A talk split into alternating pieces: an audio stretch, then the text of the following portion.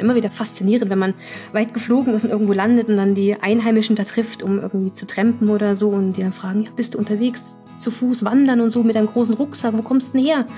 Und dann sagst du, ich bin geflogen, ich bin, ich komme von Oslo und bin gestern da 150 Kilometer von Oslo nach irgendwo. Da wo ich gelandet bin, geflogen. Ich gucke einen mal ganz groß an, wie ist und wo, und wo ist, wo ist dein Motor? Der Motor ist da oben am Himmel. Das ist die Sonne.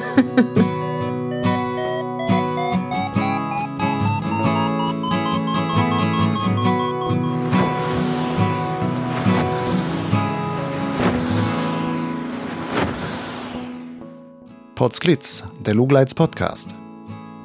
Geschichten aus dem Kosmos des Gleitschirmfliegens. Heute mit Ulrike Jüse und Lucian Haas am Mikrofon. Norwegen. Das Land der Fjorde, das Land der Zuchtlachse, das Land des Erdölreichtums, das Land der Strickpullis, das Land der Skispringer und Langläufer, aber das Land der Gleitschirmflieger? Das kommt einem in dieser Reihe erst einmal nicht in den Sinn. Dennoch wird natürlich auch in Norwegen mit dem Gleitschirm geflogen. Und eine der besten Pilotinnen des Landes ist eine Deutsche, Ulrike Jüse. Bei der norwegischen XC-Liga stand sie schon mehrfach auf dem Treppchen, 2019 sogar auf dem ersten Platz. Overall, also vor allen Männern wohlgemerkt. Ulrike lebt seit fast 17 Jahren in Norwegen was sogar zuweilen schon in einem sympathisch dezenten norwegischen Akzent in ihrer Muttersprache hörbar wird. Nach Norwegen kam sie wegen einer Promotion als Pharmakologin, vor allem aber der wilden Schönheit des Landes wegen. Denn Ulrike ist durch und durch ein Naturmensch. Ihr kann es im Grunde nicht draußen und abseits von Siedlungen genug sein. Und so pflegt die 41-Jährige viele sportliche Hobbys, mit denen sie in die Wildnis aufbrechen kann. Wandern, Klettern, Eislaufen und Skitouren gehen sind darunter und eben auch das Gleitschirmfliegen. Das am liebsten ganz allein, im Hike-and-Fly-Stil und auf Biwaktouren ausgelegt. In dieser 74. Folge von Potsglitz erzählt Ulrike Jüse von dieser Leidenschaft. Es geht unter anderem um einsame Flugtouren durch die Wildnis norwegischer Nationalparks und ihre bewusste Routenwahl abseits von Straßen und anderer einfacher Rückkehrmöglichkeiten – wir sprechen über den Reiz, diese imposanten Naturlandschaften aus dem Blickwinkel unterschiedlichster Sportarten zu erfahren, aber auch ihren Umgang mit den damit verbundenen Risiken. Ein weiteres Thema ist die Gleitschirmszene in Norwegen, die in manchen Punkten schon etwas anders tickt als in den Alpenländern. Ulrike gibt dabei auch wertvolle Tipps für all jene, die am Ende des Podcasts auch Lust verspüren sollten, mal mit dem Gleitschirm die norwegische Wildnis zu erleben. Wenn dir dieser Podcast gefällt, dann wäre es klasse, wenn du meine Arbeit daran unterstützt, als Förderer. Das geht ganz einfach und ohne jede Verpflichtung. Wie? Das erfährst du auf der Website meines Blogs Lugleits und zwar dort auf der Seite Fördern. Natürlich kannst du Potsglitz auch einfach weiterempfehlen. Mit einem guten Rating auf Apple Podcasts oder Spotify, einem Post auf Facebook oder Instagram oder am besten einfach im direkten Gespräch mit deinen Fliegerfreunden. Ulrike, ich habe in deinem Online-Flugbuch ein bisschen gestöbert und der letzte Flugeintrag, der da zumindest drin ist, der ist vom 31. Oktober 2021. Wird im Winter in Norwegen nicht Gleitschirm geflogen? Ah, doch, eigentlich schon, aber ich bin da sehr ja, selektiv, was das Fliegen angeht. Und ich habe so viele andere Hobbys, die da im Winter das Fliegen einfach mal auskonkurrieren. Also ich wähle dann eigentlich andere Aktivitäten, andere Freizeithobbys, die ich auch habe, die im Winter schöner sind, finde ich. Das wären? Ski und Schlittschuhfahren zum Beispiel. Das sind meine Hauptbeschäftigungen, neben der Arbeit natürlich da im, im Winter. Schlittschuhfahren? So richtig Eiskating mit schönen Pirouetten drehen und sonst was alles? Oder was ist Schlittschuhfahren für dich? Ohne Pirouetten. Äh, Schlittschuhfahren hier oben im, im hohen Norden ist Touren-Schlittschuhfahren. Tourenschlittschuh. Genau, das macht man dann auf Seen oder auf Fjorden oder auf Flüssen. Das ist dann auf Natureis äh, oder auch Black Eis, wie man das nennen, also durchsichtiges, schönes, natürliches Eis, ähm, wo man dann ja sich drauf bewegt, gerne den ganzen Tag lang, äh, sich über einen ganzen See wegbewegt oder einen Fluss entlang oder mehrere Seen dazwischen wandert. Im Prinzip wie Wasserwandern, nur eben auf einer Eisschicht. Du hast gerade Black Ice gesagt. Genau. Also schwarzes Eis. Ist das wirklich schwarz oder wie hat man sich das vorzustellen? Genau, das ist richtig schwarz, wenn es richtig schön neues Eis ist, also dünnes, neues, durchsichtiges Eis und durch das Wasser unten drunter hat es dann einen schwarzen Anschein. Also das nennt man dann Black Ice auf gut Deutsch. Also auch auf Norwegisch oder Schwedisch nennt man's, nennt man das so. Aber man kann schon durchgucken. Du kannst durchgucken, also wenn du äh, an der Strandzone entlang fährst, also wo das Wasser nicht sehr tief ist, dann siehst du auch unten äh, einen Seeboden oder Meeresboden und Steine und Fische und Pflanzen und sowas durchs Eis durch. Also es ist komplett durchsichtig, aber wenn du weiter draußen auf einem See bist, wo es tieferes Wasser ist, dann macht das, hat das einen schwarzen, dunklen Eindruck. Äh, auf manchen Seen, die sehr, wo du Gletscherwasser zum Beispiel hast oder äh, sehr, sehr klares Wasser, kann es auch bläulich, äh, blau-grün schimmern. Also das hast du auch einige solche, solche Seen hier in den Bergen, Gebirgsseen. Das klingt sehr magisch irgendwie. Absolut, es ist sehr, es ist gar nicht so ähm, unterschiedlich vom Fliegen, finde ich immer, äh, weil es auch im Prinzip, du bewegst dich da durch eine Landschaft und du musst genau wissen, was du machst. Du musst die Bedingungen kennen, du musst die Techniken können, du musst das Eis lesen können. Da ist niemand gewesen, der dir jetzt sagt, hier darfst du langfahren, hier ist das Eis dick genug, hier hält es dich. Äh, du, du musst alles selber machen, du musst das können und du musst äh, die Risiken bewerten und verstehen. Äh, und, und, und dann macht das richtig Spaß. Also wenn du das alles im Prinzip gelernt hast und, und, und, und die das beachtest, was man beachten muss, ähm, dann, dann ist es richtig, richtig schön äh, und auch ganz ähm, spezielle Geräusche und äh, Erlebnisse, die eigentlich äh, recht speziell sind für die Aktivität, die du eigentlich nirgendwo anders findest. Also wenn du dünnes Eis belastest und auf dem dich bewegst, Schlittschuh läufst, dann hast du ganz andere Geräusche.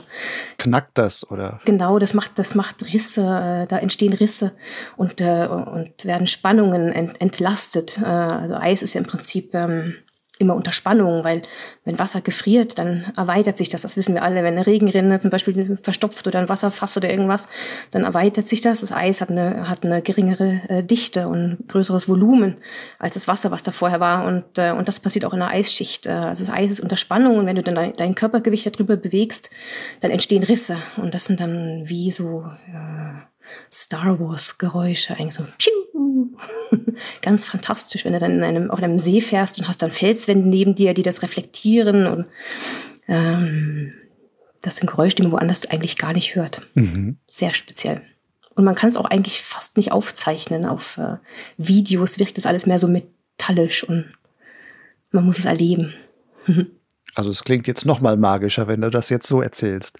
Ist das denn deine Lieblingswinterbeschäftigung, dieses Schwarzeis-Skaten? Doch, das hat die letzten Jahre mehr und mehr an, an Priorität gewonnen eigentlich. Ähm, aber auch Skifahren finde ich sehr interessant. Also da Ski außerhalb von Loipen und, äh, und, und Alpinanlagen natürlich, also durch die, sich durch die Landschaft per Ski bewegen.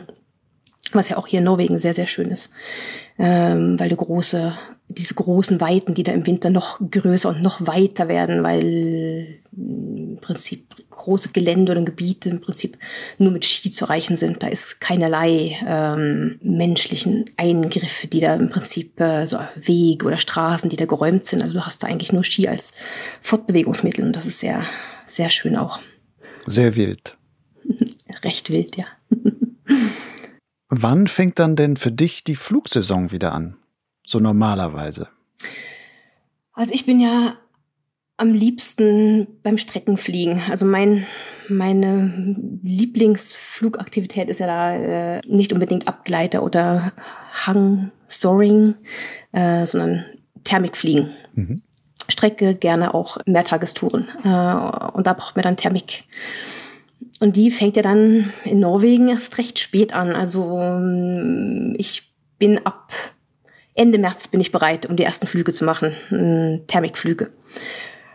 Aber ich fliege auch gerne mal im Winter mit Ski äh, und Abgleiter mit Ski. Das ist auch schön. Äh, Gehe auch gerne Skitouren, wo ich einen Schirm dabei habe für den Fall, dass man irgendwo runterfliegen kann, weil das gibt ja dann auch ganz neue, schöne Möglichkeiten dafür, neue Routen, die man mit nur Ski und Klettern zum Beispiel nicht machen kann. Wenn du über irgendwelche Bergseiten runter willst, wo alles vergletschert ist, äh, große Gletscherspalten und so, dann könnte man da drüber fliegen. Das ist eine ganz andere, eine ganz andere Möglichkeit für eine, eine, eine ganz neue Route, die man da machen kann.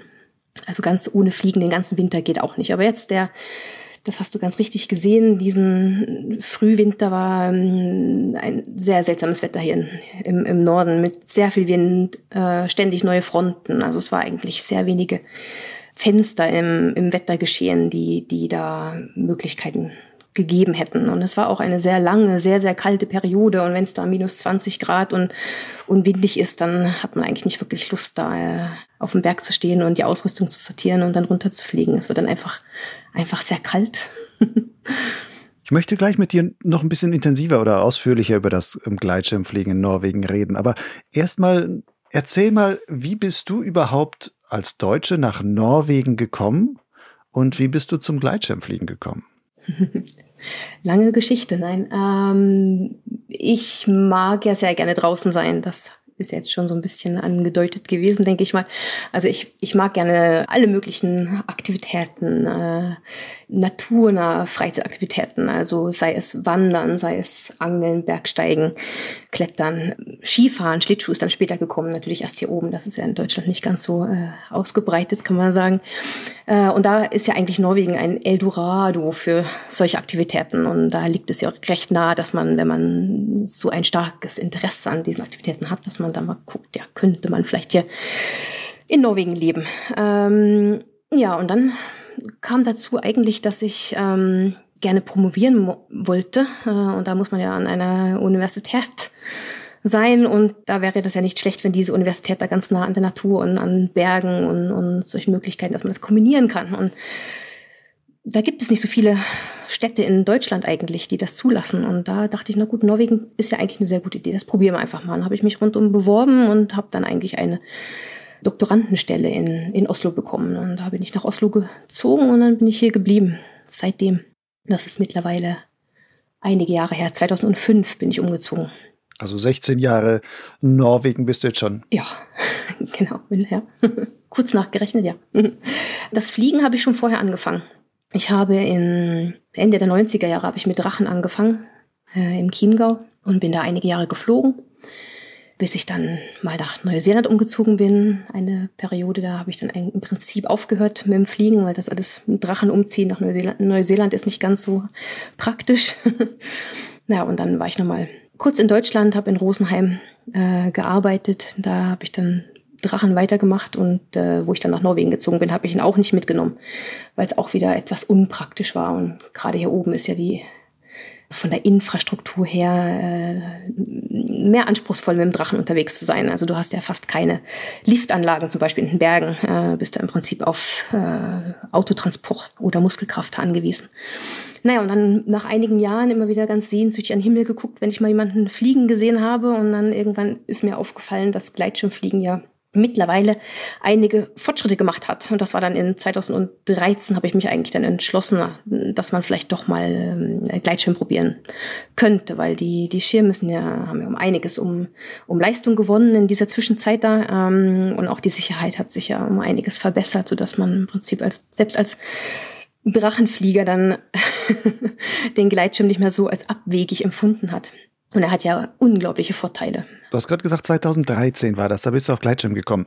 Hast du dann das Gleitschirm, da warst du ja schon in Norwegen. Hast du dann das Gleitschirmfliegen in Norwegen gelernt? Genau. Ich habe ganz einfach einen normalen Kurs hier gemacht, einen Neu Anfängerkurs und habe davon ganz vorne angefangen. Gibt es in Norwegen, ist das genauso organisiert wie in Deutschland? Da geht man also zu einer Gleitschirmschule und muss dann einen A-Schein machen und später vielleicht einen B-Schein? Oder ist da das System ein anderes? Es ist ein ganz anderes System. Äh, viel weniger strukturiert eigentlich, kann man vielleicht so sagen, wie in Deutschland. Also du hast hier keine äh, Schulen, die das organisieren und handeln. Das ist alles Club organisiert. Äh, das sind Freiwillige, die im Prinzip ein, eine Art Lehrerschein machen. Also da können auch Piloten, die seit einem Jahr ihren eigenen Schein haben, können dann eine Zusatzausbildung machen und können dann äh, neue Piloten ausbilden. Also es ist ein ganz, ganz anderes System, wie das, was man in Deutschland gewohnt ist. Und das hat mich so ein bisschen am Anfang äh, ja, mild schockiert, dass das hier so ein bisschen einfacher gehandelt wird. Hat auch seine Vorteile, aber, aber als Deutscher findet man das doch schon sehr, sehr seltsam, dass das so sehr mh, mm, dass es keine professionellen Ausbilder gibt eigentlich. Das heißt, das sind alles Clubs und du gehst zu irgendeinem Club und sagst du, ich habe gesehen, ihr fliegt hier Gleitschirm, ich möchte das auch mal können. Kann mir das einer von euch beibringen? Und dann sagen die, ja, hier, der Ole, das ist unserer unser, der euch das, das irgendwie beibringt und dann gehst mal mit dem fünfmal mit und dann weißt du ungefähr, wie es geht oder wie geht das dann? So, so kann man es machen, aber die meisten Clubs sind, haben mittlerweile haben Kurse, also die haben mehr oder weniger feste Kurspläne, also zumindest die größeren Clubs. Äh, Oslo Paraglider Club ist ja einer der größten hier in, in Norwegen und ähm, wenn man in Oslo wohnt, ist es ganz natürlich, da einen Kurs zu machen und die haben dann jeden Sommer fünf, sechs äh, Intensivkurse, wo man dann innerhalb von einer Woche einen, wie auf Deutsch heißt das L-Schein, ne? also diesen ersten Schein, dass du dann im Prinzip ähm, selbstständig fliegen kannst danach. Mehr oder weniger selbstständig. In einem Fluggebiet, wo du äh, mit einem Ausbilder eine Tour geflogen bist oder wo ein Ausbilder dir im Prinzip die, die, die Start- und Landeinweisung gegeben hat, die musst du haben mit L-Schein und dann äh, darfst du dort fliegen. Äh, und wenn du dann, ich glaube, 30 Flüge oder so die Dreher hast, dann bist du im Prinzip ein freier Pilot. Machst noch eine Theorieprüfung und dann darfst du fliegen, wo immer du willst. Wo immer du willst. Heißt das auch in Norwegen darf man starten, wo man will, oder ist man da auch festgelegt und es gilt ja Startplatzzwang und es gibt halt so typische Club-Startplätze und darauf ist man dann beschränkt? Nein, du kannst, du kannst fliegen, wo du willst. Das ist das Wunderschöne hier im, im Land. Du kannst starten, wo du willst, du kannst landen, wo du willst. Natürlich haben wir auch ein Luftrecht, das soll man natürlich äh, einhalten. Also TMA gibt es auch hier oben und Control Areas und so weiter. Also da natürlich nicht. Also das muss man auch natürlich können, genauso wie auch in Deutschland. Aber ansonsten, wenn du ähm, keinerlei Luftraumsbeschränkungen hast, darfst du starten und landen, wo du möchtest. Wie viele Gleitschirmflieger gibt es überhaupt so in, in Norwegen? Nur um mal so eine Vorstellung zu haben. So ungefähr, vielleicht kannst du, weißt du ja so eine Pi mal Daumenzahl. Oh. Sind das ein paar hundert, ein paar tausend? Gute Frage. Äh, also ein paar tausend ganz bestimmt nicht. Äh, sagen wir mal ein paar hundert, aber das mit einer Prise Salz. ich weiß es nicht. Und wie viele Clubs gibt es dann so, wenn du sagst, man ist meistens in Clubs organisiert?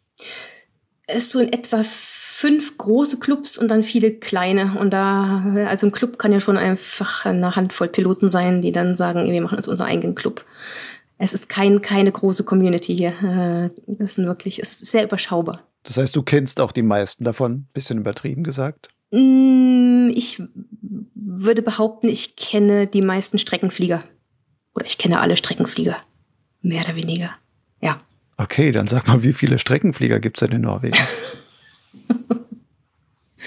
oh, sch schwierige Frage, eher äh, äh, durchzählen. ähm, tja, sagen wir mal 50 aktive vielleicht. Das ist so gesehen nicht viel.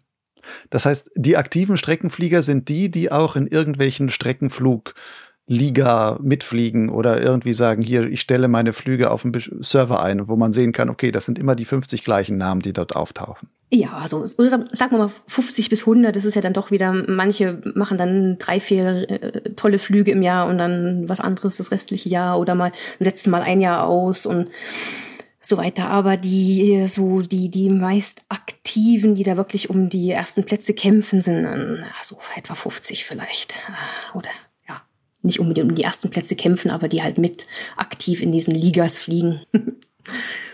Ist es denn besonders schwer in Norwegen auf Strecke zu gehen? Dass das so wenige machen, wenn du sagst, es gibt ein paar hundert Flieger, aber nur 50 gehen quasi dann auf Strecke so. Ist das eine besondere Herausforderung? Mm. Ja und nein. Äh, ich glaube eigentlich, dass es doch ein bisschen bis vor ein paar Jahren noch recht exotisch war. Äh, aber da passiert gerade was. Also die letzten Jahre sind es einige äh, mehr als vorher, die das überhaupt vorantreiben oder in Erwägung ziehen. Also ich glaube, das ist schon ein, gewisser Trend zu sehen, dass es mehr und mehr interessant wird für, für mehr Piloten äh, auf Strecke zu gehen. Aber du hast ja auch viele Gebiete, wo es nicht ganz so einfach ist oder nicht ganz so triviell ist, auf Strecke zu gehen durch die äh, fehlende Infrastruktur, kann man sagen. Also wenn du in äh, manche Gegenden reinfliegst, dann weißt du nicht, ob du an dem Tag noch wieder rauskommst oder zurück, gar zurückkommst, da wo du angefangen hast. Also das ist nicht wie in den Alpen, dass im Prinzip in jedes Tal deine Straße geht, wo du dich an die Straße stellen kannst und zurücktrempen kannst. Und das gibt ja im Prinzip so eine, eine gewisse Hemmschwelle da für Streckenfliegen. Das schon. Hast du diese Hemmschwelle auch? Das Gegenteil. Ich sehne mich dazu, nicht wieder zurückzukommen. Das heißt, du gehst einfach an den Startplatz, startest irgendwo, lässt dich von der Thermik auftreiben und sagst, jetzt egal, ich gehe einfach, fliegt meiner Nase nach, egal ob da unten eine Straße ist oder gar nichts. Also nur Wildnis. Das ist das, was ich am liebsten mache, ja. Also an der Straße landen ist eigentlich der schlimmste Abschluss für eine Tour, finde ich. Irgendwo schön im, im Hinterland versenken, wenn spät am Abend, das ist das Beste. Zelt aufbauen und bleiben. Am besten da, wo man neu starten kann am Tag danach. Das ist mein, äh, mein Favorit.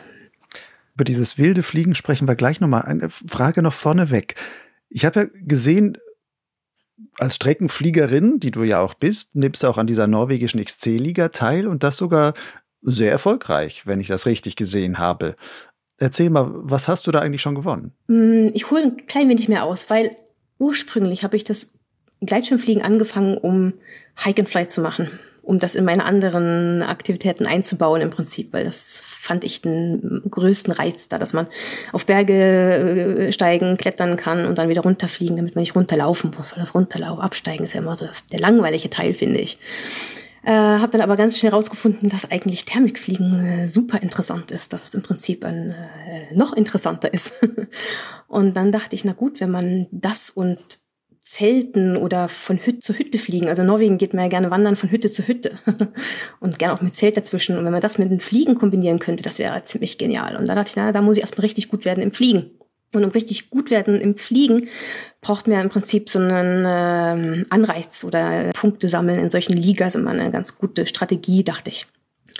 Na, da habe ich halt das dann irgendwann, wo ich so einigermaßen Strecke gemeistert habe, habe ich mich da in so eine Liga mit angemeldet das war in 2017, kann das stimmen? 17, 18, 19? Nee. Ja, ich glaube 2017 hast du die 2000, ersten Erfolge Genau, 2017. Da bist du, glaube ich, dritt, mal Dritte geworden oder so. ja, ja, genau, so in etwa. Äh, also ich habe das ist gleich die erste Saison eigentlich, wo ich mich in der Liga angemeldet habe, war ich, war ich Dritter und war so, hui, wie, hä?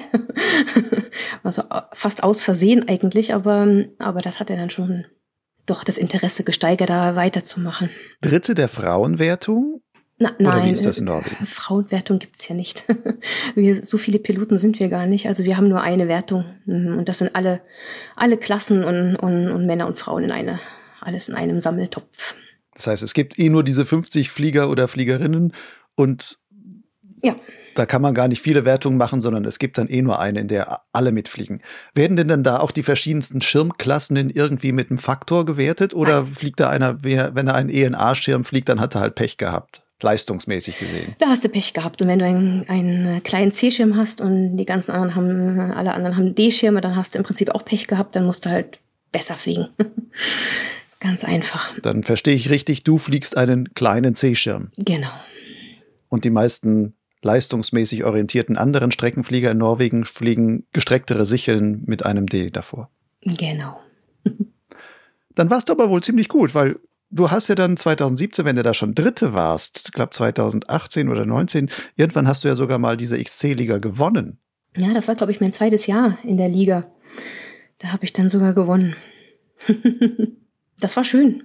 Wie ist das angekommen, dass da eine Frau plötzlich gewinnt? Oder ist das in Norwegen, wo Frauen viel mehr vielleicht als in, also in den nordischen Ländern, wo Frauen eh auch in der Politik und sonst was viel normaler es ist, dass das alles gleich gewertet ist, ähm, wird das auch völlig akzeptiert, dass da auch eine Frau unter Fliegern vorne an der Spitze steht. Oder ist das auch in Norwegen noch was Besonderes? Also wie das angenommen oder wie das mh, hm, kommuniziert wird oder so, weiß, weiß, ich gar nicht. Oder wie, wie, man darüber denkt, weiß ich auch nicht. Also mh, hm, das war nicht groß, das nie ein Gesprächsthema. Aber es gibt wenig, leider auch hier wenig Frauen, die überhaupt Strecke fliegen. Sehr wenig. Das wären jetzt die Streckenflieger. Und wenn du so die Gesamtflieger anguckst, ist da die Frauenquote auch in Norwegen nur so die 10 Prozent, die es auch in den, im Alpenraum so gibt? Ja. Oder ist die in Norwegen vielleicht höher? Nein, auch das Gleiche. Zu wenig, zu, zu niedrige Frauenquote. Mhm, leider, leider. Könntest du da nicht als Beispielfrau mehr Leute anlocken, in Norwegen dann fliegen zu kommen? Ja, das hoffe ich ja. Das wäre ja schön. das wäre ein schöner Beieffekt. Gehst du denn bei deinen Streckenflügen eigentlich immer alleine fliegen oder macht man das dann in Norwegen auch, dass man viel zusammenfliegen geht? Gerade weil es auch so eine Wildnis ist, wo man sagt, da will ich vielleicht mich gar nicht so allein hineinbewegen. Ja, das ist schon, wir verabreden uns schon zum Starten. Das ist wahrscheinlich auch nicht anders als in anderen Ländern, dass man da im Prinzip äh, meistens so eine, eine, eine, Gruppe ist, die dann äh, sich am Stadtplatz trifft frühs und dass man dann zusammen losfliegt und, und viele oder ja, die meisten würde ich auch fast behaupten, fliegen auch gerne zu zweit oder zu dritt oder ja, in einer Gruppe da, ähm, zumindest am Anfang oder den ersten Teil oder einen Großteil der, der Strecke. Ähm, ich fliege meistens meine eigenen Dinge. Äh, ich habe irgendwie einen anderen Flugstil und passt da nicht so gut rein äh, und habe so meine eigenen Ideen, wie ich den Tag am besten fliege und setze mich dann eigentlich meistens nach der. Dann erzähl mal, was ist das Besondere an deinem Flugstil? Das, das erste haben wir ja schon kurz besprochen. Das ist, dass ich einen C-Schirm fliege und dann auch einen, den kleinsten dazu. Also ich bin ein, ein leichter Pilot und wir sind ja dann meistens doch langsamer, deutlich langsamer. Äh, das heißt, wenn ich jetzt mit einem D-Schirm mithalten möchte, dann fliege ich äh, voll beschleunigt den ganzen Tag und das mag ich nicht unbedingt. Äh, mich stresst das. Ich merke auch, dass ich äh, mich da nicht mehr so richtig um das drumherum konzentrieren kann, dass ich im Prinzip nur damit beschäftigt bin, da den Anschluss nicht zu verlieren. Und das mag ich gar nicht. Das stresst mich sehr. Äh, und das nimmt auch so ein bisschen den Fokus weg von, von, von den schönen Dingen des Fliegens, diesen spielerischen und äh, entdeckerischen und ähm, dass man im Prinzip seinen eigenen Intuition folgt äh, und nicht anderen. Also meistens fliege ich eigentlich alleine, so äh, bestimmt 80, 90 Prozent meiner Flüge fliege ich ganz alleine äh, nach dem Start. Äh, und dann auch natürlich die, die, die, meine Einstellung, dass ich am liebsten weg von Straßen und weg von Tälern und rein in die, in Gebiete, wo ich vorher noch nicht geflogen bin oder wo vorher noch niemand geflogen ist während viele andere Piloten dann doch mehr den, den Rennstrecken folgen. Das ist im Prinzip auch hier nicht anders als in, in den Alpen, dass dann im Prinzip einige Strecken sich besonders da eignen, um, um weit zu kommen, um viele Kilometer zu machen und viele Punkte zu machen. Und ich, mich ziehen dann doch mehr die abgelegenen Ecken an, die äh, normalerweise keine lang fliegt mm, und wo ich noch nicht lang geflogen bin, weil ich bin, mein, mein Kopf braucht irgendwie neue Blickwinkel und neue Aussichten. also wenn ich eine Strecke vorher schon mal geflogen bin, dann, dann habe ich die gemacht, da bin ich fertig damit. Dann brauche ich was Neues das nächste Mal. Wenn ich am gleichen Stadtberg stehe, dann, dann will ich eine andere Richtung ausprobieren und was Neues entdecken und nicht nochmal das Gleiche machen. Aber da bin ich, glaube ich, ein bisschen seltsam. Und deswegen. Fliegst du dann nie eine Strecke zweimal? Also manche Strecken muss man öfter fliegen. Und das allein aus dem Grund, wenn man im Frühjahr anfängt zu fliegen hier oben, also die ersten guten Flugtage, da ist man sehr eingeschränkt durch den Schnee. Und du hast im Prinzip, also ich fliege ja meistens im Südosten des Landes. Da hast du einige Haupttäler, also eigentlich drei, vier Haupttäler. Äh, und da ist dann schon äh, kein Schnee mehr im Tal, aber oben auf den Hochplateaus, die diese Täler ab voneinander abgrenzen, hast noch geschlossene Schneedecke und du kannst da im Prinzip gar nicht drüber fliegen. Also du bist eigentlich den ersten Monat oder so bis im Ende Mai auf jeden Fall bist du gezwungen, äh, den Tälern entlang zu fliegen. Da kannst du nichts anderes machen. Mhm. Weil sobald du dich davon entfernst, dann geht's nur noch Richtung Landung und da landest du im Schnee und da hast du dann echte Probleme. das wäre dann aber nur das Frühjahr. Im Sommer ist dann der Schnee weggetaut und du kannst weitgehend fliegen, wo du willst. Also musst du jetzt gar keine Rücksicht mehr leben? Genauso. Und da fliege ich dann, ja, dahin, wo ich gerne möchte. Äh, ich fliege recht viel ähm, freie Strecke, heißt es auf Deutsch, oder? Also wenn man keine Dreiecke fliegt. Also von A nach B im Prinzip. Mhm. Und das aus dem Grund, weil ja Norwegen doch recht windig ist. Also Dreiecke fliegen hier.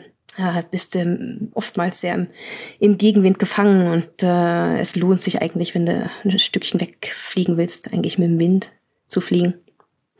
Na, dann lasse ich eigentlich meine Strecke vom Wind bestimmen. Das heißt, du steigst auf, hängst dich in den Wind, lässt dich verblasen und guckst dir dabei die Landschaft an. Ja. Ich meine, ich weiß natürlich, wo der Wind hinbläst. Ich habe Wettercheck vorher gemacht, also ich habe schon eine Idee vorher, wo äh, welche Windrichtung da ist und was sich da lohnt zu fliegen. Und man muss ja auch, ich meine, Norwegen ist ja nicht so groß. Äh, man muss ja auch im Prinzip den Stadtplatz intelligent wählen. Wenn man weit fliegen möchte, muss man ja den Stadtplatz so weit verschieben, dass man im Prinzip genug Strecke hat, bevor man äh, irgendwo am Meer steht. Wenn du jetzt solche Flüge machst, dann weißt du, woher der Wind kommt und sowas. Bereitest du das auch noch anderweitig größer vor, indem du dir auch Wegpunkte setzt? Oder sagst du, nein, das ist ein wildes Fliegen, ein wildes drauf losfliegen. Ich guck mal einfach, wo es mich hintreibt und dann schaue ich mal, wo ich lande und dann muss ich von dort aus mal gucken, wie ich auch wieder zurückkomme. Nicht, nein, eigentlich nicht. Äh, weder noch. Ähm, ich setze mir selten feste Wegpunkte. Also auf jeden Fall setze ich mir nichts ins Instrument oder irgendwelche Turnpoints oder sowas. Es sei denn, ich fliege ein, ein, ein, ein Dreieck und möchte gerne Punkte jagen. Ähm, dann brauchst du natürlich sowas. Aber ich plane schon genau, auf jeden Fall Plan A, Plan B, vielleicht noch ein Plan C, äh, was der Tag bringen könnte, weil wir haben ja auch zum Beispiel hier einen Luftraum, der nicht ganz so einfach ist. Also man muss sich ja auch um alle diese Luftraumseinschränkungen rumnavigieren äh, und sich da nicht irgendwo in eine blöde Situation setzen, dass du irgendwo landen musst, weil du nicht drum kommst. Äh, also das schränkt ja so einiges die Möglichkeiten ein, leider. Und dann äh, ist ja auch das Wetter nicht überall ideell an einem Tag. Also man versucht ja dann auch die Route so zu legen, dass du im Prinzip das beste Wetter den ganzen Tag hast oder die beste Thermik äh, durch den ganzen Tag hinweg, auch abends noch und die gleiche Windrichtung. Also das ist schon ein sehr äh, detaillierter Wettercheck, der da, bevor ich überhaupt fliegen gehe, äh, notwendig ist. Also in der Saison, Flugsaison benutze ich sehr viel Zeit für Wettercheck, fast täglich. Wenn du jetzt fliegen gehst und sagst, okay, ich weiß, wo ich starte, ich weiß, wo mein Wind mich wahrscheinlich in ungefähr hinwehen wird, der Wind wird erträglich sein. Was nimmst du denn, gerade wenn es so in die Wildnis geht, was nimmst du denn da als, als Ausrüstung dann mit, auch sicherheitstechnisch? Wenn du sagst, das ist ja abseits der Zivilisation, wo dann teilweise dann vielleicht darum bist. Also hast du dann einen InReach, einen Satellitentracker oder sonst was alles dabei? Was gehört für deine Ausrüstung allein aus Gründen der Wildnis, was gehört dazu? Äh, also ich, äh, ich habe einen Spot dabei, das ist richtig. Seit äh, einigen Jahren habe ich immer den dabei. Telefon natürlich, äh, auch wenn man ja nicht überall Netz hat, äh, auch wie in den Alpen im Prinzip. Äh, und ich habe immer Übernachtungsausrüstung dabei und genug Essen für zwei, drei Tage eigentlich. Das heißt, ich kann da schon einige Tage unterwegs sein und recht spontan auch mich umentscheiden, wenn das Wetter anders oder der Wind und die Bedingungen anders sind, als der Wetterbericht das vorausgesagt hat, weil das stimmt ja nicht immer alles, gerade hier oben nicht immer. Also ich habe alles dabei, äh, genug Klamotten und, und so weiter. Einzige, was man nicht dabei haben muss, ist Wasser. Das gibt's hier überall. Wo man landet, egal wo man landet, hat man Wasser. Das, was was man mithaben muss, ist ein Bier, weil das gibt es garantiert nicht, da wo man landet, also wo ich lande. ähm, ja, das sind so die, die, die Grundausrüstung. Zelt ist dabei? Ja. Und Schlafsack ist dabei immer? Ja, genau. Das ist so ein ganz kleines Ein-Mann-Zelt, oder wie hat man sich das vorzustellen? Genau, das ist ein, äh, ein Zelt, was man auch gleichzeitig als Regenklamotte benutzen kann.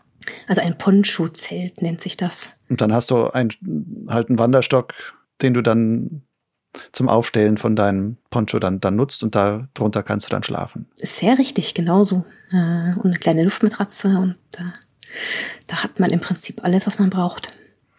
Bei wie vielen deiner Flüge passiert dir das, dass du das wirklich auch einsetzen musst? Jetzt nicht geplant, weil du sagst, ich will eh zwei, drei Tage mehrere Strecken vielleicht aneinander hängen, also so einen Hike-and-Fly-Trip machen, sondern wirklich, dass du sagst, ich bin jetzt losgeflogen und letzten Endes musste ich irgendwo in der Wildnis übernachten und bin erst am nächsten Tag oder wann auch immer zurückgekommen. Also müssen kommt drauf an, was also man kann ja jederzeit die Nacht durchlaufen. Also die Tage sind ja hier so lang. Äh, Im Hochsommer wird es ja fast gar nicht dunkel. Also es wird dann irgendwann um elf dämmerig und um, um, um zwei ist dann wieder, fängt es wieder an hell zu werden. Also im Prinzip kannst du ja brauchst du das gar nicht. Äh, du kannst jederzeit, auch egal, wenn du dich richtig mitten in Jotunheimen versenkst, kannst du schon innerhalb von acht Stunden oder so zurückwandern zu einer Straße und dann da äh, zurücktrempen, wenn du das gerne möchtest. Aber ich finde es eigentlich schöner, da zu bleiben, wo ich, wo ich lande. Also ich habe es eigentlich nie drauf angelegt. Und außerdem kann man ja auch, wenn man das Land und die Gegenden gut genug kennt, und das kann ich mittlerweile, weiß man ja auch, wo man wieder starten kann am nächsten Tag. Also eigentlich ist es ja das Schönste, da einfach dort zu bleiben oder auch die Landung so zu legen, dass man weiß, ja, es ist eine kleine Wanderung zum nächsten Startplatz. Oder man landet einfach da, wo man am nächsten Tag starten kann.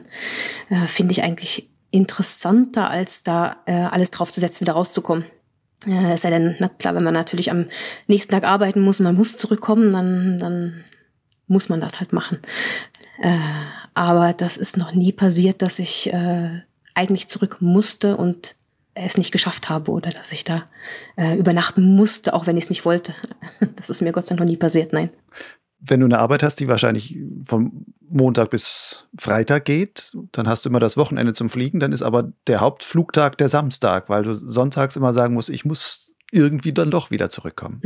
Ja, ich habe ja Gott sei Dank eine Arbeit, die recht flexibel ist. Also ich versuche dann schon immer, wenn die guten Flugtage, das sind ja nicht viele gute Flugtage hier oben. Äh, und die richtig guten Flugtage versuche ich dann schon, dass ich die frei nehme, auch wenn es unter der Woche ist und dann auch gerne den Tag darauf noch frei habe, damit ich eben die Möglichkeiten habe, das zu verbinden.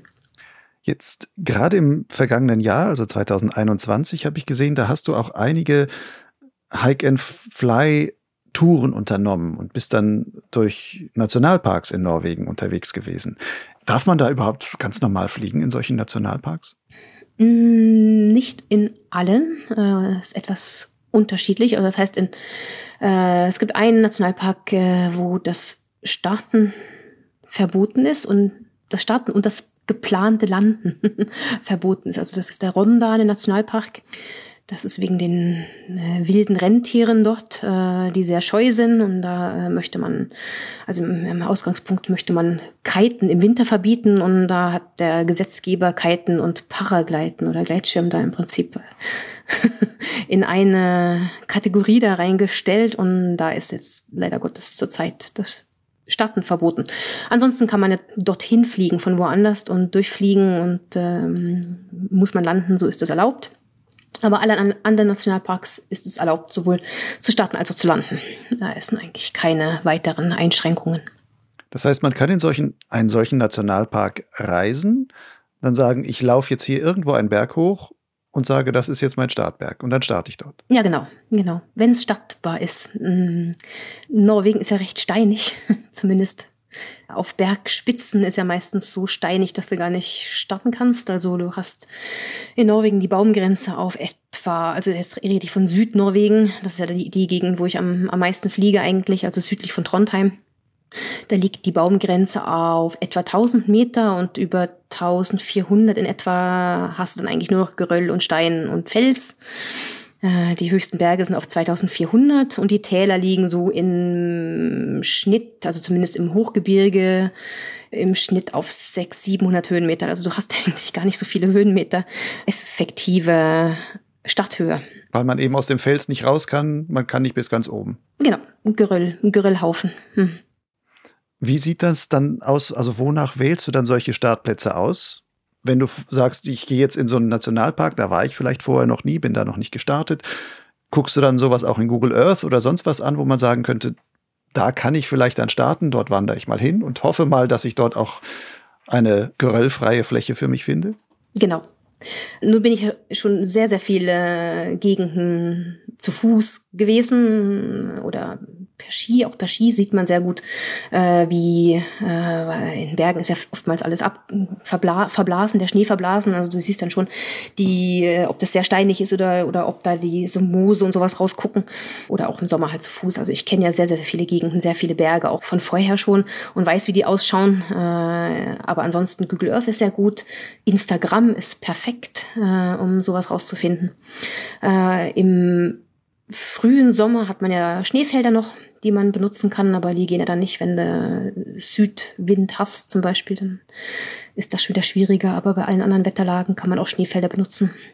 Oder man versucht halt, man geht halt auf gut Glück und weiß also über so etwa 1400 ist die Grenze, wo man starten kann. Und wenn man dann einen Startplatz auf 1400 findet, dann ist meistens irgendwo ein kleines Fleckchen mit Moosen, wo man noch den Schirm auslegen kann. Aber man muss im Prinzip sehr genügsam sein und auf kleinsten Areal starten können. Das ist schon ein Vorteil.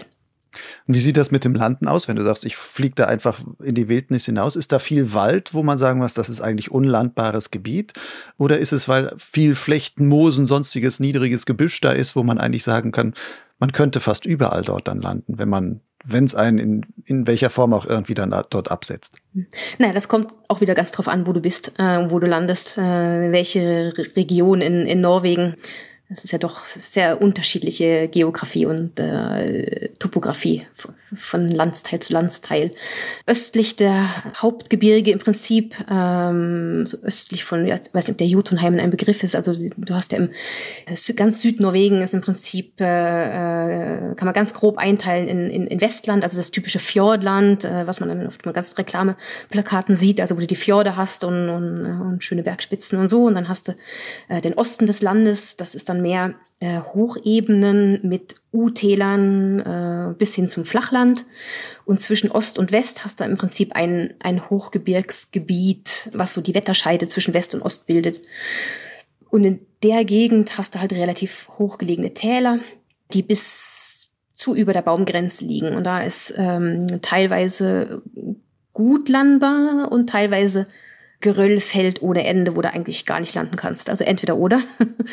ähm, während östlich von diesem Gebirge doch meistens auch Täler mit Landwirtschaft, Feldern oder Wäldern hast. Niedriger gelegene äh, Täler, wo es sehr, sehr einfach ist zu landen. Also meistens sehr, sehr einfach ist, was zu finden. Während im Westen ist ja dann die Fjordlandschaft und da hast du dann Wasser im Talboden. Also äh, im Fjordlanden ist keine gute Idee. Äh, und viele Ecken dort sind auch sehr anspruchsvoll, um Landungen zu finden. Das heißt, dein Lieblings- oder wahrscheinlich auch Hauptfluggebiet ist dieses Mittelgebiet, wo du sagst, in den Bergen, wo man dann am besten dort fliegen kann. Ja, ähm, für Streckenfliegen ist eigentlich das, der, der Osten das Beste, weil es doch um einiges trockener ist. Äh, also das ist im, im, oft im Regenschatten vom die ganzen Fronten, die da reinkommen vom Westen, die regnen sich äh, im, im Westland ab und auch zum großen Teil im Hochgebirge, wo sie die Wolken stauen. Wenn dann hinter der hinter dieser äh, Wand im Prinzip hast du doch die die ganzen trockenen Gebiete mit den Hochebenen. Ähm, da ist schon vom vom Streckenfliegen her die besten Bedingungen. Und die längste Saison vor allem. In dem Hochgebirgsgebiet äh, hast du eine sehr, sehr kurze Saison. Also das fängt dann irgendwann im, im Juli an und hört Ende August auf. sehr, sehr kurz. Du hast jetzt gerade schon oder vorhin mal diesen Begriff oder den Namen Jotunheimen genannt als ein Nationalpark, wo du auch so eine Hike- und Fly-Tour gemacht hast. Erzähl mal ein bisschen über so eine Tour. Was sieht man da, wenn du da fliegerisch unterwegs bist? Jotunheimen ist ja ist eine ganz alpine Gegend, äh, gar nicht so unterschiedlich von Alpengegend, äh, wenn man davon absieht, dass die Täler nicht erschlossen sind. Also du hast keinerlei Straßen oder äh, Infrastruktur in den Tälern, in der ganzen Gegend dort. Ähm, ist etwa Streckung von 50 mal 50 Kilometer vielleicht die Drehe. Das Gebiet, äh, höchste Berg ist auf 2000 und 490 die Drehe. Ähm, ich bin dort sehr viel gewesen, äh, sowohl zum, zum Klettern als auch zum, zum Wandern und äh, Skifahren. Also ich kenne die Gegend eigentlich sehr gut. Von vorher schon, aber geflogen bin ich dort vorher, also vor dem letzten Sommer eigentlich kaum. Also ich habe mal so ein paar kleine Abstecher da reingemacht oder so gestreift im Prinzip, so diese, die, die Außenbezirke. Und das hat auch eigentlich kein anderer weiter groß gemacht. Also ein, wenn du mal so diese Heatmaps dir anguckst, das ist so ein Riesengebiet, was im Prinzip keine Linien drin hat von anderen Streckenfliegern. Das hat mich dann also schon immer, schon seit Jahren, hat mich das gereizt, da mal reinzufliegen. Es sind aber wenige Tage im Jahr, wo das wirklich geht. Und letztes Jahr äh, war eigentlich ganz fantastisch. Das waren zwei, zwei verlängerte Wochenenden, also gerade auch Wochenende, die da wirklich Spitzenbedingungen hatten mit äh, kaum Wind, richtiger Hochdruck Ende August, äh, wunderschöne Thermik, eigentlich die perfekten Bedingungen, um da reinzufliegen. Und da hatte ich auch äh, dann ähm, zwei Bivaktouren da gemacht. Äh, Und das ist eigentlich ganz fantastisch, da an, an Bergspitzen vorbeizufliegen und an solchen äh, Strecken oder solche Kletterstrecken, die man da vorher schon ge geklettert ist, äh, Bergspitzen mal hochgelaufen ist und Ski gefahren ist, da drüber zu fliegen. Das ist schon sehr, sehr speziell, wenn man das das erste Mal macht und weiß, es ist auch noch nie jemand anders drüber geflogen. Mit Gleitschirm, das ist schon sehr schick. Was reizt dich so an diesem Wildnisfliegen oder wirklich zu sagen, ich war hier die Erste und so? Was ist, was, was, ja, was zieht dich dorthin?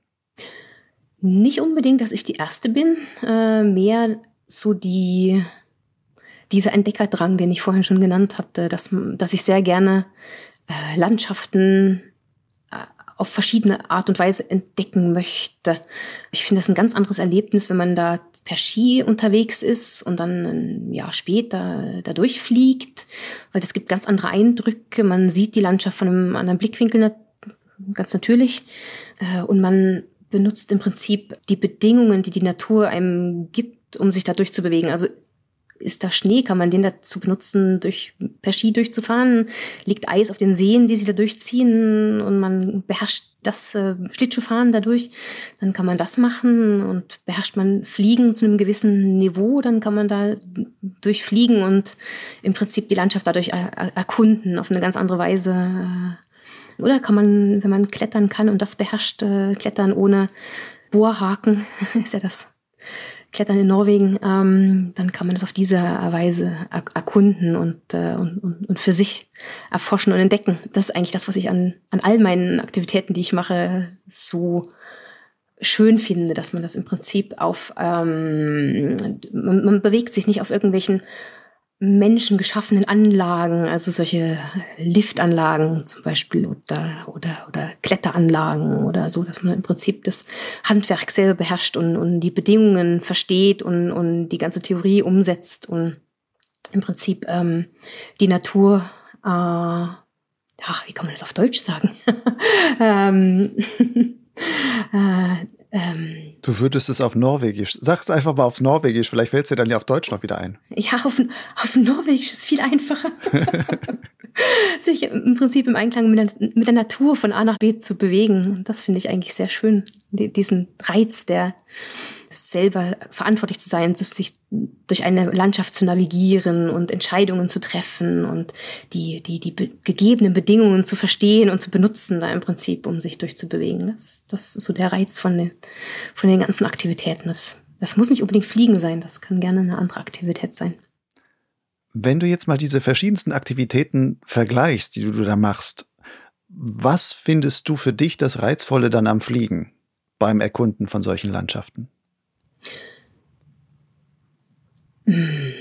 Das ist eine schwierige Frage. Aber Fliegen ist ja faszinierend, finde ich. Und das denke ich mal, finden die meisten, dass Fliegen faszinierend ist, dass man im Prinzip mit einem äh, Nylontuch sich in Warmluft nach oben bewegt, um sich dann weiter nach vorne zu bewegen, bis man die nächste Warmluft findet. Also das ist so viel, das ist so viel angewandte Theorie eigentlich, so viel mehr als bei anderen Aktivitäten. Fliegen ist ja im Prinzip ein Traum der Menschheit, oder?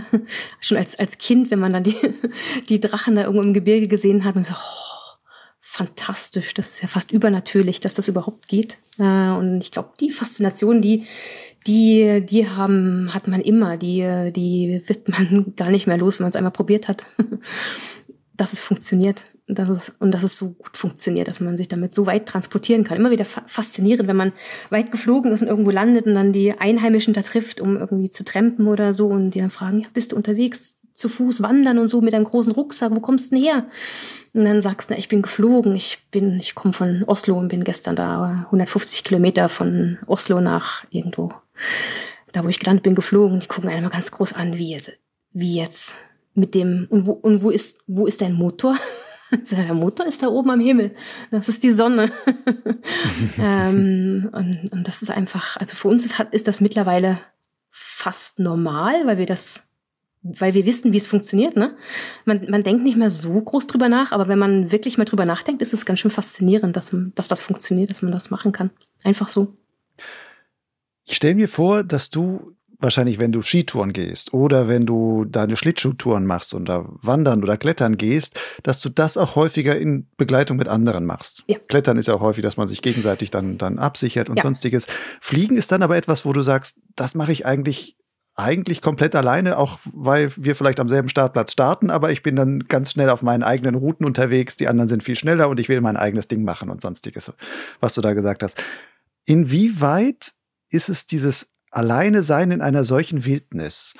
Ist das für dich ein Hochgenuss und inwieweit empfindest du dabei auch manchmal Angst? Keine Angst. Nur Genuss. Eigentlich, ich mag das sehr, sehr gerne. Ich mag auch sehr gerne ansonsten alle, alleine unterwegs sein. Mache ich zwar nicht, nicht immer. Ähm, und manche Aktivität, also Schlittschuhfahren zum Beispiel, die Sicherheit baut darauf, dass man nicht alleine unterwegs ist. Und da sind wir auch relativ streng. Beim Touren-Schlittschuhfahren fährt man nicht alleine äh, aus sicherheitsmäßigen Gründen. Sowohl Ski als auch Wandern, zu einem gewissen Teil Klettern mache ich sehr, sehr gerne alleine. Klettern natürlich, wenn man selber sichert, braucht man jemanden, der das Seil am anderen Ende hält. da macht man auch nicht alleine, äh, aber ich mag ja auch sehr gerne mittlerweile äh, in den Alpen Via Ferratas gehen. Das mache ich dann auch sehr gerne alleine. Wenn da schon mal eine Einrichtung ist, die ich benutze, das ist eigentlich der, die wenigen, eine der wenigen Aktivitäten, die ich mache, wo, wo andere was vorbereitet haben und äh, eine so, sogenannte Anlage in den Bergen gebaut haben. ähm, aber die nutze ich dann auch gerne. Ich mag eigentlich sehr das alleine unterwegs sein und weil es im Prinzip wie ich eben schon gesagt habe, dass man seine eigenen Entscheidungen trifft. Ähm, man ist mehr mh, mm, auf sich gestellt und man beobachtet die Bedingungen alleine, navigiert alleine. Man muss im Prinzip all sein Können da alleine anwenden äh, und die richtigen Entscheidungen alleine treffen. Das finde ich eigentlich sehr interessant und auch einfach das da abends alleine vorm Zelt sitzen oder am Feuer sitzen, in seinen eigenen Gedanken hängen.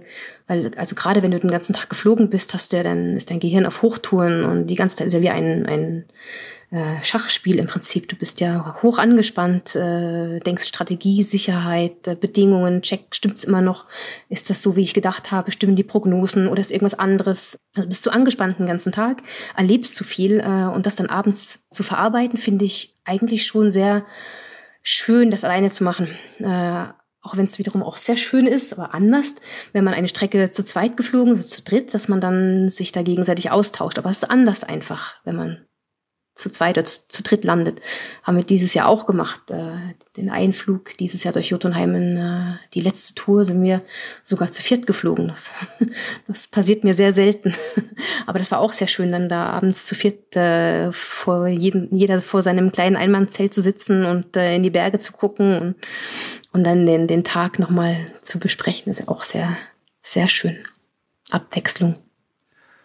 Wenn du da jetzt irgendwo in der Wildnis landest, jetzt könnte es ja mal passieren, dass du wirklich Pech hast und dich irgendwie an dem kleinen Geröll da vertrittst oder sonst etwas passiert. Und jetzt bist du alleine unterwegs. Ist dir sowas schon mal passiert, dass du wirklich da irgendwo in der Wildnis saßt und sagst, Mist, ich komme jetzt aus eigenen Kräften hier nicht wieder raus? Ja, das ist mir einmal passiert. Äh, das ist auch schon eine Weile her.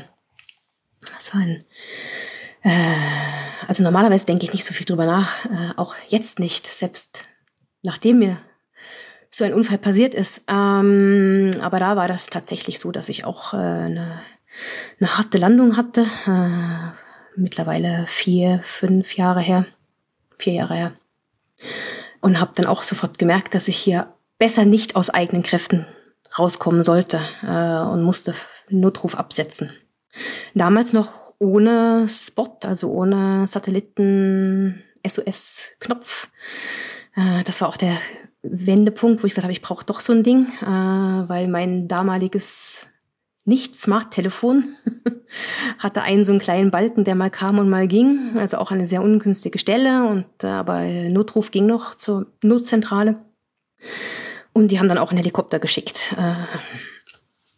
Und der hat es auch gefunden Das ist schon eine seltsame Situation da. Da ganz alleine irgendwo. Da war, wusste auch keiner, wo ich war. Also zu der Zeit bin ich auch ganz ohne Tracking geflogen. Ganz alleine geflogen. Alle anderen, die an dem Tag gestartet, gestartet sind, sind, sind wo ganz anders hingeflogen. Hat auch niemand auf Funk mehr. und war da komplett im Prinzip ja, alleine in der Wildnis sozusagen. Aber ist gut gegangen. Was ist dir da passiert? Ich meine, der Heli musste dich rausfliegen. Ja, genau. Du war eigentlich nur eine missglückte Landung und aber oder es, bist du anderweitig ja, na, wirklich noch abgestürzt oder so? Naja, es war eine Notlandung, die halt äh, mit Strömungsabriss und dann äh, aus etwa zehn Meter auf den Rücken. Und das geht meistens nicht ganz so gut aus. Und dann wurde so behandelt, wahrscheinlich Krankenhaus und das wurde stabilisiert und sonst was. Ja, genau. Hast aber keine bleibenden Schäden davon behalten? Nein, Gott sei Dank nicht. Das ging sehr gut. Also ich habe wirklich Glück gehabt. Ähm, das war zwar ein instabiler Bruch, aber die haben das äh, schön zusammengeschraubt, äh, hat alles gut geklappt und gut verheilt und merke davon nichts mehr. Bin auch dann nach zwei Monaten wieder in der Luft gewesen und weiter geflogen. Wie machst du das, dass dich so ein Unfall, was ja dann schon, gerade wenn man da irgendwo in der Wildnis liegt und sagt, ich bin jetzt hier wirklich hilflos und wirklich auf fremde Hilfe angewiesen, um hier wieder, überhaupt wieder rauszukommen. Wie hast du das gemacht, um da jetzt im Kopf nicht eine Sperre einzubauen, die sagt, äh, du fliegst da nicht mehr in solche Wildnisgebiete hinein. Hm. Du traust dich ja noch voll dazu. Also wie hast du das geschafft, das zu, zu überwinden? Es gibt ja einige Flieger oder Fliegerinnen, die nach solchen Erlebnissen dann sich gar nicht mehr trauen zu fliegen und sagen, ich habe dann immer Angst, habe dann eine Sperre und macht auch gar keinen Spaß eigentlich mehr dann. Etwas Bedenken hatte ich, da, bevor ich wieder fliegen war, wie werde ich darauf reagieren, weil das weiß man ja, dass man weiß nie, wie man auf sowas reagiert. Ne? Also das hätte ja sein können, aber habe ich eigentlich nie. Den Gedanken, der Gedanke ist mir bei mir beim Fliegen nicht im Kopf, überhaupt gar nicht im Kopf. Äh, ich habe keinerlei Zweifel, dass ich so öde wie auch es nur möglich ist, fliegen gehen möchte. Vielleicht auch, weil ich weiß, dass ich einen Spot dabei habe, kann schon sein. Aber ähm, höchstwahrscheinlich ist es mir einfach so wichtig, dass ich im Prinzip die Prioritäten da damit abgestimmt habe. es ist mir zu wichtig, um es nicht zu machen. Der Reiz der Wildnis überstimmt alles andere, was du da noch hast. Hm. Hm. Na, ich schätze mal, das ist der, der Hauptgrund, ja. Wenn man jetzt als deutscher Pilot sagt, du, das klingt so toll, was die Ulrike da erzählt, ich möchte auch mal in diese Wildnis von Norwegen reisen und da fliegen gehen. Würdest du das empfehlen? A und B, wenn da jemand hinkommen soll, was sollte er können und worauf muss er auf jeden Fall achten? Wo fangen wir an? äh, viel Zeit mitbringen. Habe angedeutet, dass man, äh, es sind nicht allzu viele, also äh, kommt drauf an, was man fliegen möchte. äh, möchte man Strecke fliegen, unbedingt viel Zeit mitbringen, weil es sind, äh, manchmal gehen da drei, vier Wochen und du hast keinen vernünftigen Streckenflugtag dabei. Äh, du kannst auch Glück haben und hast dann fünf, sechs in einer Woche, äh, weiß man halt nie. Äh, das Wetter ist so wechselhaft. Also wenn man sagt, in den Alpen wechselt das Wetter schnell, dann geht das noch schneller hier oben. Also man muss sehr, sehr gute Wetter Kenntnisse haben, würde ich behaupten. Man muss auch sehr interessiert sein, das Wetter ständig zu checken. Äh, Wind ist ein größeres Problem hier als in den Alpen. Also in den Alpen kannst du dich noch irgendwo verstecken, irgendwo wo der Wind nicht richtig hinkommt, äh, irgendwelche geschützten Gebiete oder so, das gibt's hier gar nicht. Äh, Wind ist meistens stärker, als er in der Prognose ist. Ansonsten es ist es von Vorteil, wenn man ein paar andere Hobbys noch hat, die da mit äh, Outdoor-Aktivitäten zu tun haben, dass man im Prinzip die Zeit, die, die man nicht fliegen kann, auch schön verbringen kann. Also wenn man gerne wandert, wunderbar. Ein bisschen klettern, wunderbar. Äh, oder halt fr früh in der Saison, wenn man hier im Mai auftaucht, wo schon die ersten richtig, richtig guten Flugtage sein können wenn man da gerne Ski läuft, also so ähm, Backcountry Ski, also abseits der Loipen und abseits der Alpinanlagen, dann ist es natürlich ein Riesenvorteil, weil dann hat man was zu tun an den Wartetagen und kann was richtig Schönes unternehmen. Ansonsten, wenn man gerne Hike and Fly macht, also wirklich nur auf den Berg hochläuft und wieder abgeleitet, hat man doch mehr Möglichkeiten. Also es sind doch mehr Tage, die da, die da möglich sind. Und dann kann man natürlich mit, mit schönen Wander- und Klettertouren da äh, kombinieren. Ja, einfach nur das Abgleiten. Äh, dann auch im, im Westen des Landes, also äh, in der Fjordlandschaft, ist ja dann gerade das früher ganz interessant, auch thermisch gesehen fängt da schon im Prinzip im Februar, kann man schon ein paar Thermiktouren machen äh, im, im, Westland bis rein in Juni, denke ich mal, sind das noch gute Bedingungen. Nach dem Juli wird es dann irgendwann zu stabil äh, für Thermik, richtiges, ordentliches Thermikfliegen. Äh, wird dann schwieriger in den Westlandgegenden. Äh, man sollte natürlich Hausaufgaben machen, die, die Karte etwas studieren, dass man sowohl die, die äh, Geografie als auch den Luftraum sich verinnerlicht, weil das beides nicht ganz triviell ist. Gerade Westland hat einen sehr, sehr komplizierten Luftraum mit unglaublich vielen Kleinflugplätzen, die enorme äh, Luftgebiete äh, beschlaglegen und da teilweise bis unter die Berge, also wo du gar nicht mal starten kannst wegen Luftraumbegrenzungen. Ähm, das muss man alles natürlich beherrschen und äh, es wird da sehr viel mit kleinen Maschinen angeflogen, die Kleinflugplätze und die fliegen da ganz dicht an den Bergspitzen lang. Also man sollte auch nicht sagen, ah ja, da passiert schon nichts. Das ist nicht unbedingt schlau. Kann man noch irgendwas sagen? Also für Streckenflieger, wenn man wirklich Strecken fliegen möchte, sollte man sich vielleicht im, im Osten des südlichen Norwegens aufhalten. Das ist die Gegend von Vogomo heißt das. Vagomo, wenn man es auf Deutsch liest ist das Streckenmekka hier in der Gegend. Da kann man wirklich schön, auch sehr einfach 100 Kilometer fliegen, wenn man das gerne machen möchte. Ja, hält man sich da im, im Osten des südlichen Norwegens. Gibt es denn da noch normale Hangstartplätze oder ist das dann ähm, viel auch, wird auch aus der Winde heraus gestartet?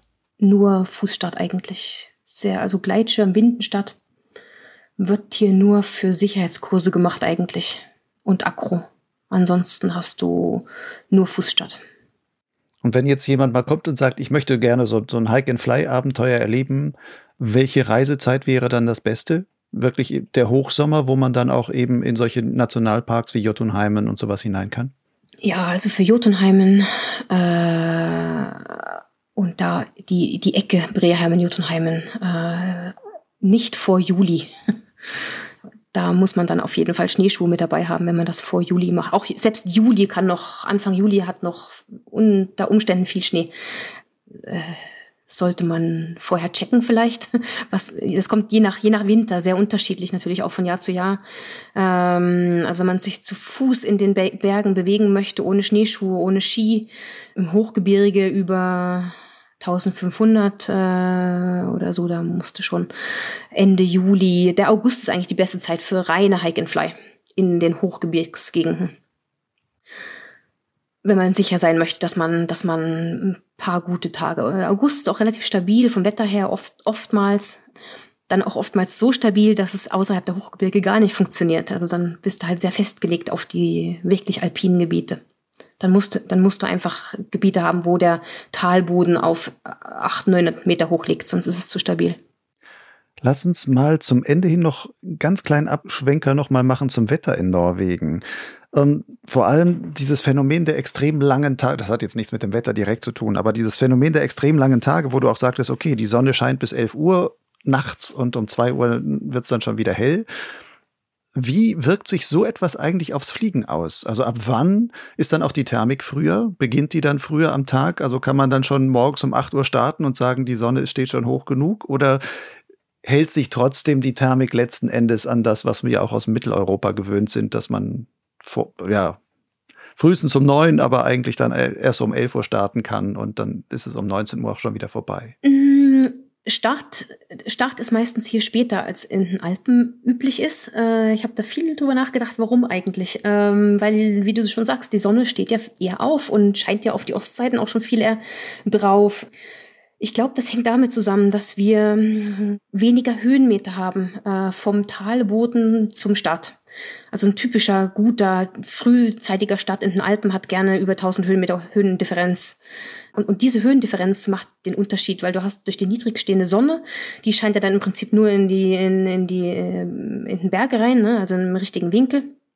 Äh, und dann macht diese Höhendifferenz einen riesen Unterschied. Wir haben Tja, alles von 200 bis 500 Meter Höhenunterschied. So viel mehr haben wir eigentlich nicht, äh, die Starts, die es so gibt, weil eben die Höhenunterschied nicht es, es gibt halt, das Gelände gibt nicht mehr her.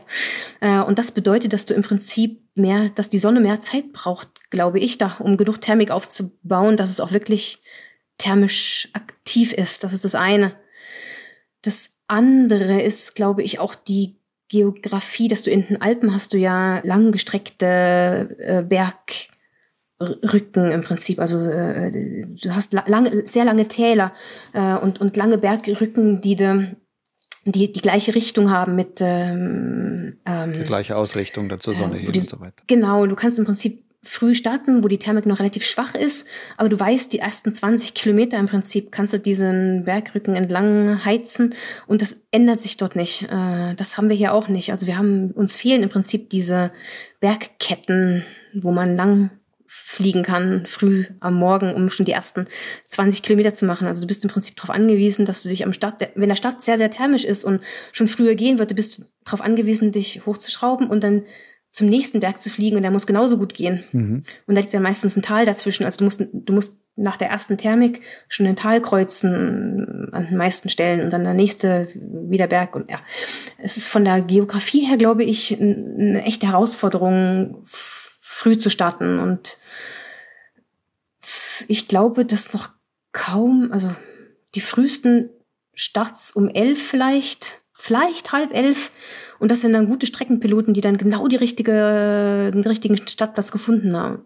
Aber es kann natürlich sein, dass dass man, ich meine, wir sind ja nicht so viele Piloten wie in den Alpen und haben vielleicht noch nicht die perfekten Orte ge gefunden und die perfekten Strecken, die sowas zulassen. Also ich denke mal, da ist noch einiges an Potenzial, dass man früher starten kann, weil es ist ja ohne Zweifel, also je, je eher man startet und je später man landet, desto weiter kommt man. Äh, der Rekord, äh, Streckenrekord liegt äh, bei 250 Kilometer. Der wurde letztes Jahr gebrochen nach ganz vielen Jahren äh, eifrigen Kampf um, um äh, die, die Kilometer zu strecken. Und das ist ja nicht allzu viel. 250 Kilometer ist nicht viel. Aber gen Abend geht's, glaube ich, schon länger als woanders. Also bis um neun rum ist nicht ungewöhnlich, dass du abends um neun landest. Im Hochsommer. Man startet vielleicht zwei Stunden später als in den Alpen, aber hat dann zum Abend hin halt noch die zwei Stunden mehr. Ja. Eine zweite Wetterfrage, die mich auch noch interessiert, ist in Norwegen ist ja die Atmosphäre so ein bisschen gestaucht. Ja, es ist halt nicht mehr so viel Luft in den Nordgebieten wie weiter südlich. Also auch weil es insgesamt nicht so warm ist und sowas. Macht sich das auch bemerkbar in den Basishöhen, die es dort gibt? Also ist es so, dass du sagst, okay, da gibt es zwar Berge, die 2000 Meter hoch sind, in Jotunheimen oder so etwas, aber die Basishöhe ist eigentlich selten viel höher als diese Berge, sodass man auch Schwierigkeiten hat, da teilweise von Berg zu Berg zu springen. Oder hat man richtig auch schöne Basishöhen, kann man sagen, ich schaffe auch mal 3000 Meter in, in Norwegen? Stand Standardsommer-Basishöhe liegt um die 3000 plus minus 400. Äh, mein höchstes war drei, ein bisschen über 3,6. Oh, wow. Äh, das ist schon ganz akzeptabel, denke ich mal. Also da guckst du 1000 Meter runter zum höchsten Berg. Das ist schon ziemlich cool. Auch Thermik. Man denkt ja immer, dass im Norden ist die Thermik so schwach. Das glaube ich nicht. Das stimmt nicht. Wir haben ganz schön starke Thermik. Also gerade östlich vom Hauptkamm ähm, äh, haben wir ohne Probleme 10 Meter ist, ist Standard eigentlich in, in, der, in der besten Zeit. Also von der Thermik her, glaube ich, nimmt sich das überhaupt gar nicht hier oben. Äh, ich denke mal, das ist eigentlich die, die Saison ist einfach kürzer und dieser verdammte Wind, der uns halt so einiges an guten Tagen da kaputt macht. Aber wenn du mit dem Wind fliegst, könntest du ja auch sagen, der verdammte Wind kann dir auch helfen, dann besonders weite Strecken zu fliegen. Oder stimmt das da nicht? Das ist halt eine Risikoabwägung, was man gerne riskieren möchte. und du riskierst nicht gerne so viel. Bei Wind bin ich sehr vorsichtig, ja. Äh, Wind ist äh, also man kann, ist es ein sehr starker thermischer Tag, verträgt man ja mehr Wind, aber es wird dann doch sehr ungemütlich in der Luft auch. Und ich habe da eigentlich meine ganz klaren äh, Grenzen, die ich auch nicht überschreite. Also ich bin da recht streng mit mir selbst. Ganz einfach daraus, das Risiko muss man nicht unbedingt hochtreiben. Und ich finde, Wind ist ein Faktor, der, der auch oftmals unterschätzt wird als Risikofaktor. Im letzten Sommer habe ich gesehen, da warst du auch wieder in den Alpen und bist auch viel in den Alpen geflogen. Viel weiß ich nicht, aber hast zumindest einige Flüge in den Alpen gemacht. Wenn du das jetzt so vergleichst, Fliegen in Norwegen und Fliegen in den Alpen, was würdest du denn vom Fliegen her, gibt es da irgendwas, wo du sagst, das finde ich reizvoller? In den Alpen reizvoller? Ich meine, es ist ein, Alpenfliegen ist doch ein bisschen anders als das Fliegen, was ich hauptsächlich hier betreibe. Also das hauptsächliche Fliegen hier ist ja im Osten des Landes, wo man halt Hochebenen hat und U-Täler. Also du, du fliegst nicht in den hochalpinen Gegenden die ganze Zeit. Äh, und da bist du die ganze Zeit angewiesen darauf, dass du die nächste Thermik findest, wo du nicht weißt, wo sie ist. Also du fliegst sehr viel nach Wolken. Das ist so ein bisschen ähnelt mehr dem Flachlandfliegen, auch wenn es kein Flachland ist. Äh, während Alpenfliegen ist ja sehr verhältnismäßig sehr viel einfacher zu wissen, wo die nächste Thermik ist. Also du, du, du, siehst, du siehst ja die typischen Triggerpunkte. Du weißt genau, wo du hinfliegen sollst zu dieser Rippe darüber und da muss garantiert die Thermik irgendwo stehen und pum, bist du da. Äh, dann hast du natürlich unglaublich viele Windindikatoren, also andere Piloten, die da rumfliegen, die das auch zeigen. Also man kann so viel schneller fliegen, finde ich, in in den Alpen, weil du eigentlich äh, entweder du schraubst oder du gibst Vollgas zur nächsten äh, Thermik. Das ist so vorhersagbar im Prinzip. Äh, und auch gerade wenn ihr so im Pustertal lang heizt, das ist ja recht einfaches Fliegen, finde ich. Also vom äh, Weg finden und wissen, wo, wohin. Ähm, und auch das mit dem, dass du dich ein bisschen vom Wind verstecken kannst, ist auch sehr angenehm. Also du fährst einfach ein paar Täler weiter und da geht's dann wieder. Ne? Also wenn du ähm, die Windkarten dir anguckst, dann bläst es da ohne Ende am Hauptkamm und dann fährst du ein Stückchen in den Süden und dann hast du im, bist im Windschatten von Dolomiten und dann ist dann ganz normaler, schöner Flugtag. Und das hast du hier halt gar nicht. Und wenn du da äh, über die Hochebene drüber fliegst, bist du im Prinzip konstant, gerade wenn du alleine fliegst, konstant am Suchen nach der nächsten Thermik und hast auch meistens nicht allzu viel Höhe über dem Boden dann, weil wenn der Boden auf über 1000 liegt und die Basis auf 2,6, dann hast du halt nicht mehr allzu viel Bewegungsfreiraum, bis du was, mal was finden musst, äh, wo du nicht weißt, wo du es finden sollst. Also die, die Triggerpunkte sind viel mehr schwieriger zu, zu, zu orten.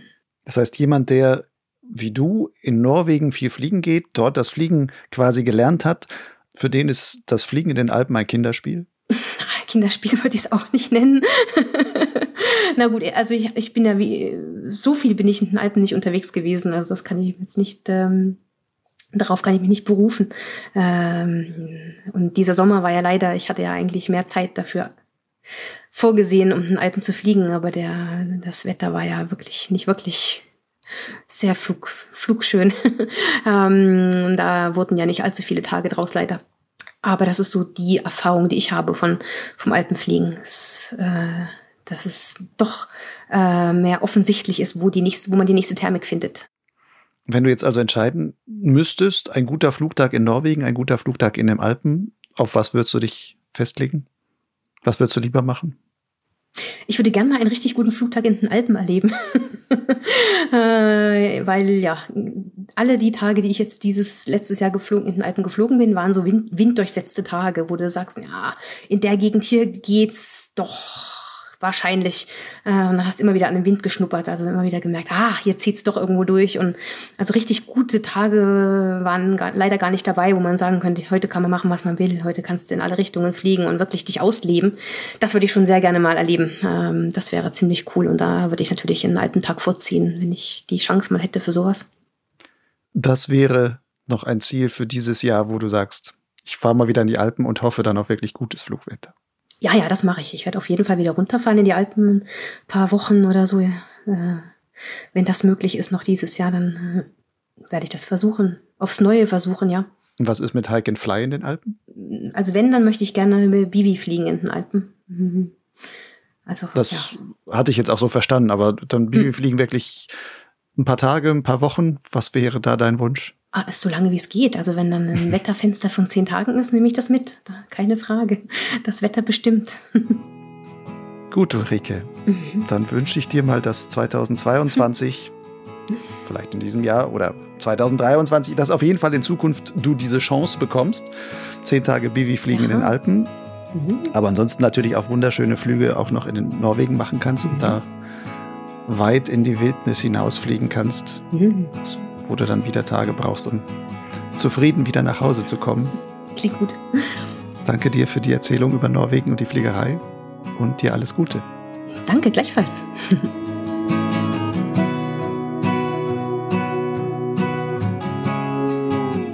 Das war die Folge Nummer 74 von Potsglitz mit Ulrike Jüse im Gespräch mit Lucian Haas. In den Show Notes zu dieser Folge auf Fluglights findest du noch eine Reihe von weiterführenden Links rund ums Gleitschirmfliegen in Norwegen. Potsglitz gehört als Podcast zum Angebot des Gleitschirmblogs Lugleits. Lugleitz steht im Netz und zwar unter lugleitz.blogspot.com. Lugleitz schreibt sich übrigens L-U-G-L-I-D-Z.